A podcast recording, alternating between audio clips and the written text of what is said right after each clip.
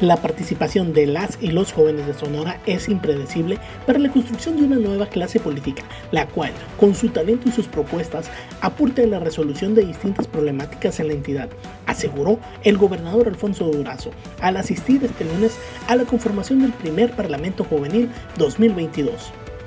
La Secretaría de Educación y Cultura trabaja en la reparación de aproximadamente 310 escuelas de nivel básico en la entidad, para el arranque del nuevo ciclo escolar el próximo 29 de agosto, informó Aaron Grajeda Bustamante.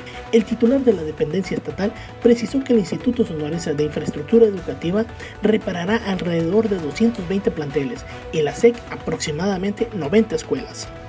Las autoridades de Texas encontraron la tarde del lunes 27 de junio un tráiler abandonado con cuerpos de 46 migrantes, mientras que 16 más fueron trasladados a hospitales cercanos. Hasta el momento se desconoce la identidad y nacionalidad de los fallecidos, así como si hay menores de edad entre las víctimas. El presidente de la República, Andrés Manuel López Obrador, aseguró el día de hoy, durante su conferencia matutina, que traerá médicos de donde los pueda conseguir para el sistema de salud integral. Dijo, los vamos a traer de Cuba y los vamos a traer de Francia y de Estados Unidos y de donde los podamos conseguir para tener un sistema de salud completo. Todo esto para tener un sistema nacional de salud de primer orden antes de que termine su mandato.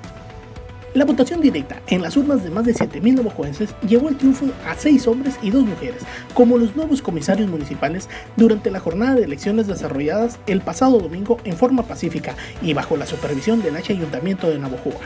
No se reportaron incidentes de alteraciones al orden público, actos de impugnación ni quejas formales.